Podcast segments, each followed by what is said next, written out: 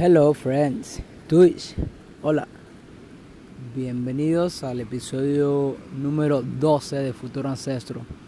Tenía casi, bueno, tenía unos días, no sé cuánto, creo que como unos 5 días, casi una semana sin grabar. Eh, se me había dificultado un poco.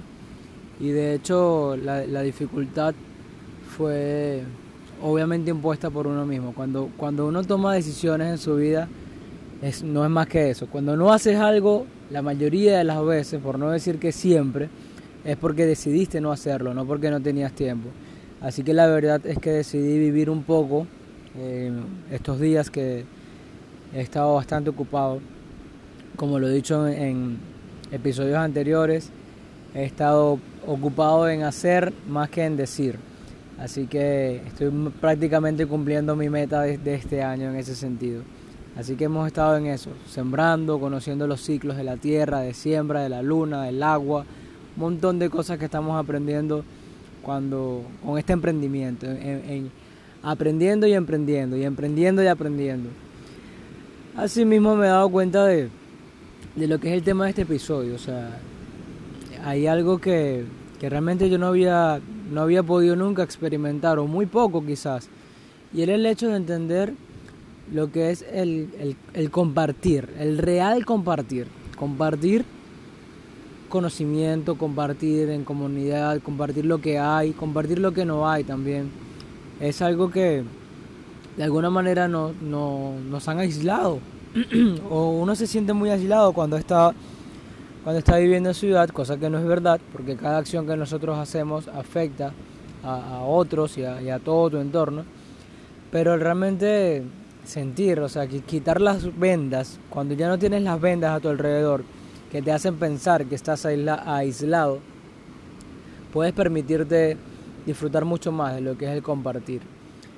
En este episodio quiero llamarlo algo así como que somos pocos pero estamos locos y vamos a cambiar el mundo poco a poco.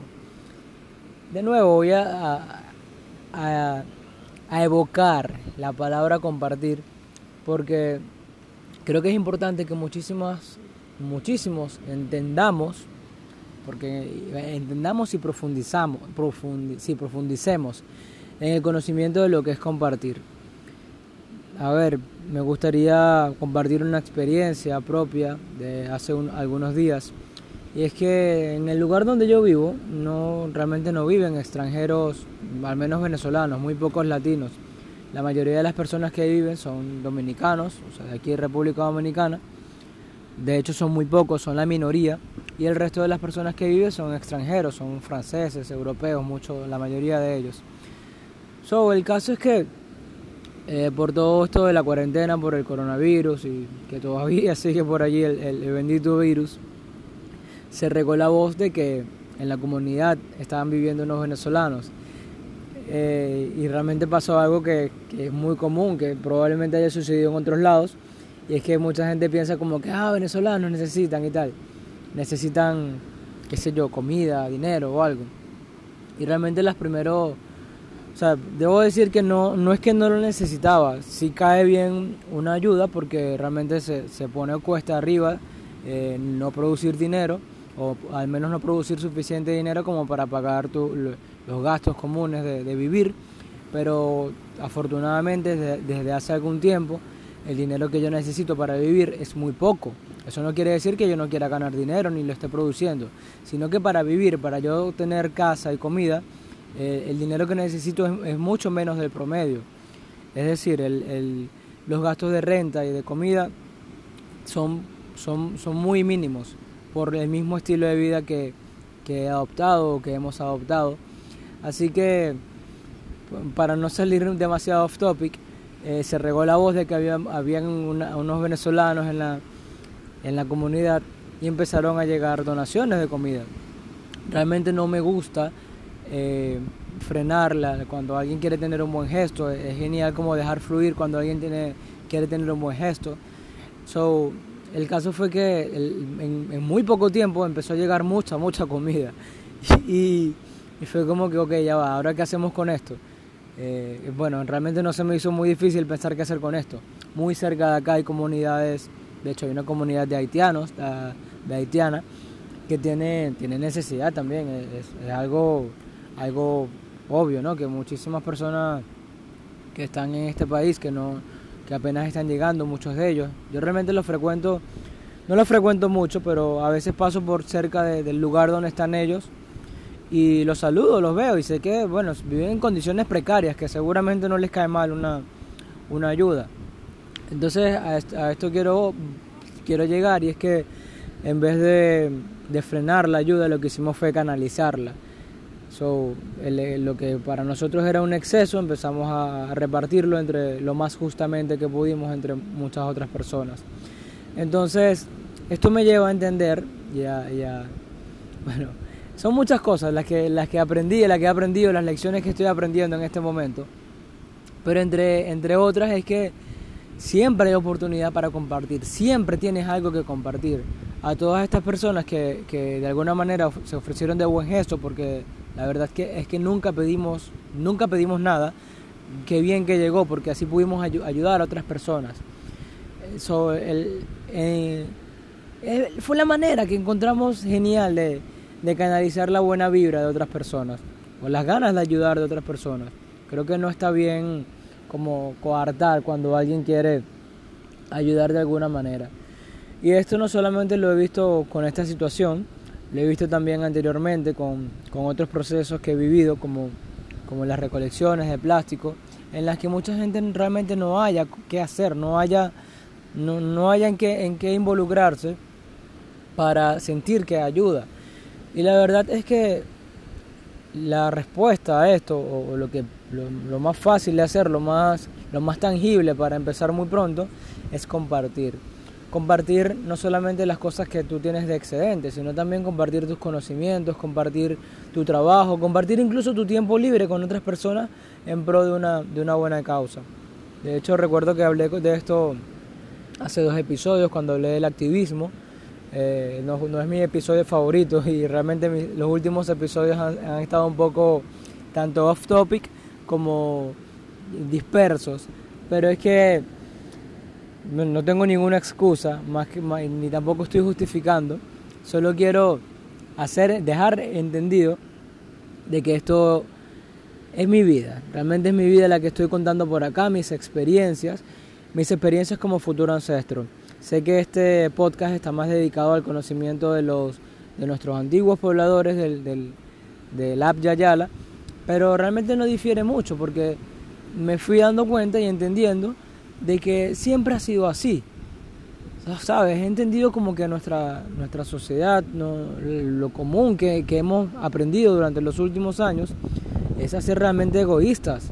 Realmente egoístas con, con, el, con el sentir del otro, con, con el con, con, el pesar de otros, con que otras personas los ven menos, más desfavorecidos y, y, muy difícil se nos hace darle alguna ayuda a otro, si la, si la necesita obviamente. En esto caigo yo también en un dilema moral, realmente yo no soy don perfecto, no soy, no soy una persona que, que iluminada por, por, no sé, por, por nada, realmente soy un ser humano y a veces pienso como que, ok, hay personas, no, no es que no necesiten ayuda, sino como que hay personas como que toman las ayudas como abusos. Entonces como que siempre piensan que, que, siempre tienes que darle, darle, darle. De hecho, hay un dicho, creo que es bíblico, que dice como que no le enseñes, o no, creo que no es bíblico, dice como, enséñale, dale, dale pescado a, alguien y lo alimentarás. Enséñalo a pescar y le enseñarás algo que le será útil para toda la vida. Para mí esto es, es filosofía.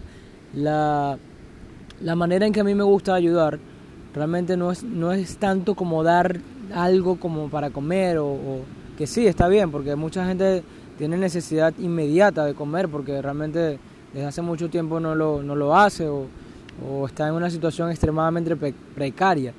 Pero se vuelve costumbre. Entonces esto hay que saberlo administrar de alguna manera para que para que las personas puedan empoderarse a través del conocimiento. Creo que es una de las mejores cosas que nosotros podemos dar. El conocimiento es lo que hace que las, las personas tengan, tengan la fuerza para poder, para poder no solamente sobrevivir, sino vivir.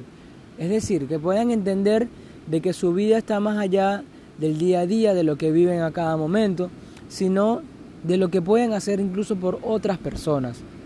Entonces cuando tú enseñas a, alguien más de que, de que la vida no es solamente lo que vas a vivir en tu día, que sí, que está bien vivir el presente, es mucho mejor cuando tú le muestras a las personas que ellos pueden eh, de alguna manera ser partícipes en, en una sociedad saludable, en una sociedad decente, en una sociedad en la que podamos ayudarnos unos a otros de manera justa, de manera equitativa, de la manera, de la manera en, que, en que siempre fue. Porque si nos ponemos a pensar en cómo habrán sido las comunidades eh, antes, las que llaman prehispánicas, las sociedades normales de, del Yala o de los pueblos originarios, incluso ni siquiera del Yala, las, las sociedades que, que, de alguna manera lograron un desarrollo cultural importante, entendían que, que, todos, que, la mejor manera de que todos progresáramos es que todos nos ayudemos. Entonces, sé que también esto choca un poco con el comunismo, porque eh, hay, hay un pensamiento que dice como que, ok, tú no puedes que como que el humano, todo humano quiere, quiere sobresalir de alguna manera, entonces por eso pasa por encima de otros o algo así. Es el, pensamiento común que se nos ha inculcado últimamente. Pero realmente estoy sintiendo cada vez, de hecho yo soy una de las personas que decía como que, ok, eh, ¿sabes? Como, que defendía prácticamente por completo a la derecha, viniendo de una sociedad eh, tan, tan castigada por, por una dictadura de izquierda, pensaba que la, como que la derecha era, era la salvación a todo y realmente no es así. Y tampoco es el comunismo, esto ya lo he explicado en episodios anteriores. El comunismo es el, pensar de que el humano está en el centro de todo y esto no es verdad. El, pensamiento más hacia la, la, derecha es pensar como que el individuo está en el centro de todo, un capital, eh, una cabeza está en el centro de todo y esto no es verdad. La verdad es que somos parte de un todo, somos parte de, los habitantes de, esta casa común de nuestra Pachamama y podemos, teniéndola a ella como centro, teniendo a, nuestro medio ambiente, que es todo, como, como el centro, como, como, lo que, como lo que debemos aportar, es mucho más natural, es, es, es real el crecimiento que puedes tener. No estás tomando de, de, manera desproporcionada los recursos que necesitas para, para tu beneficio lo ideal es que tomes de la manera justa para tu beneficio y el de tu comunidad y por supuesto el, tuyo mismo. De hecho, beneficio tripartito. Beneficio para la madre tierra principalmente, para ti y para tu comunidad. Para tu comunidad y para ti. Esto lo he dicho un montón de veces, pero cuando, cuando lo vives, cuando lo vives realmente y más en situaciones como esta de cuarentena, eh, por supuesto que, que, lo, vives de, en carne propia, prácticamente obliga a, las personas a, compartir, a que a lo que no tienes otro te lo tiene, pero quizás lo que tú tienes alguien más lo puede necesitar, entonces es, es tan bonito compartir y que, y que, esta situación de alguna manera, a pesar de lo catastrófica que ha sido en cuanto a vidas, eh, también nos ha enseñado muchísimo. Realmente cuando empecé el podcast todavía estaba o, sea, ya van dos episodios y esto todavía falta mucho como para terminar esta pandemia, pero realmente nunca había dedicado un, episodio completo como, como hablar un poco más de, la situación real con, con la pandemia. Me encantaría escuchar si tienes alguna experiencia que has vivido durante esta pandemia acerca de tus amigos, de tus vecinos, cómo, cómo se han podido ayudar, cómo tú has podido ayudar a otras personas, cómo ha sido. He leído muchas personas que a las que le exoneraron la renta, eh, he leído un montón de cosas muy lindas por internet, a pesar de todo lo oscuro que ha sido esto, creo que estamos aprendiendo muchísimo. Mi manera, realmente una de las maneras que sentí en las que más podía ayudar era acompañando a algunas personas en la soledad, porque sé que estar encerrado durante mucho tiempo en un lugar por X que sea el motivo, prácticamente sin libertad, no debe ser nada bonito. Y realmente yo quería compartir en algún momento y estuve muy activo tanto en mis redes como por aquí mismo y quiero seguir haciéndolo, mostrándoles lo bonito que es afuera, lo bonito que es estar en contacto con la naturaleza, que en lo posible salgas de la selva de cemento, que te vayas y si te pongas descalzos en la arena, en el césped, en la grama, que agarres un árbol, que agarres una fruta, que compartas, es lindo, es, genial estar vivo, es genial ser humano. Espero que, espero que haya servido de algo todo este tiempo que... Espero, espero que alguien, de hecho, tengo la, tengo la prueba de que así fue, de que así ha sido. Así ha sido. Eh, varias personas me han comentado que, que ese fin se ha logrado. Pero vamos por mucho más. Realmente cuando me quiero despejar un poco más de lo que, de lo que estoy súper ocupado ahora, que es eh, en aprender a sembrar, en aprender, a ser sostenible. Eh, de hecho, en estos episodios seguramente vamos a seguir hablando no solamente de, sostenibilidad en cuanto, en cuanto a, comida, en cuanto a agricultura, sino también en construcción y comunidad también. Es posible un mundo así, sin caer en el fucking comunismo, sin caer en, en todas las desgracias que trae pensar egoístamente podemos hacerlo. Hay muchísimas pruebas ya en el mundo de que hay personas que lo están haciendo a través de prácticas como la permacultura y comunidades y es algo que realmente se está haciendo cada vez más común. Si a través de mí estás escuchando y sabiendo esto, perfecto. Y si tienes otros gustos que son un poco más, bueno, no sé, más, más a lo... Realmente ni siquiera quiero categorizar los gustos de unas personas porque son demasiados, pero sé que Sé que es un camino que muchos estamos empezando a recorrer y ya somos tribu. Somos una tribu ya que estamos andando, somos pocos, pero estamos locos. Vamos a cambiar el mundo poco a poco. Ese es mi llamado a la acción. Sigue loco, sigue loca, sigue tratando de cambiar el mundo porque sí podemos, sí se puede, así sea de a poquito que hagamos cada día. Vamos a hacerlo. Es mi llamado a la acción, mi llamado a la acción es diario. Inténtalo, es tu manera de pensar, ¿sabes? Intenta seguir siendo loco con el beneficio para beneficio de nuestra madre tierra, tu comunidad y para ti mismo.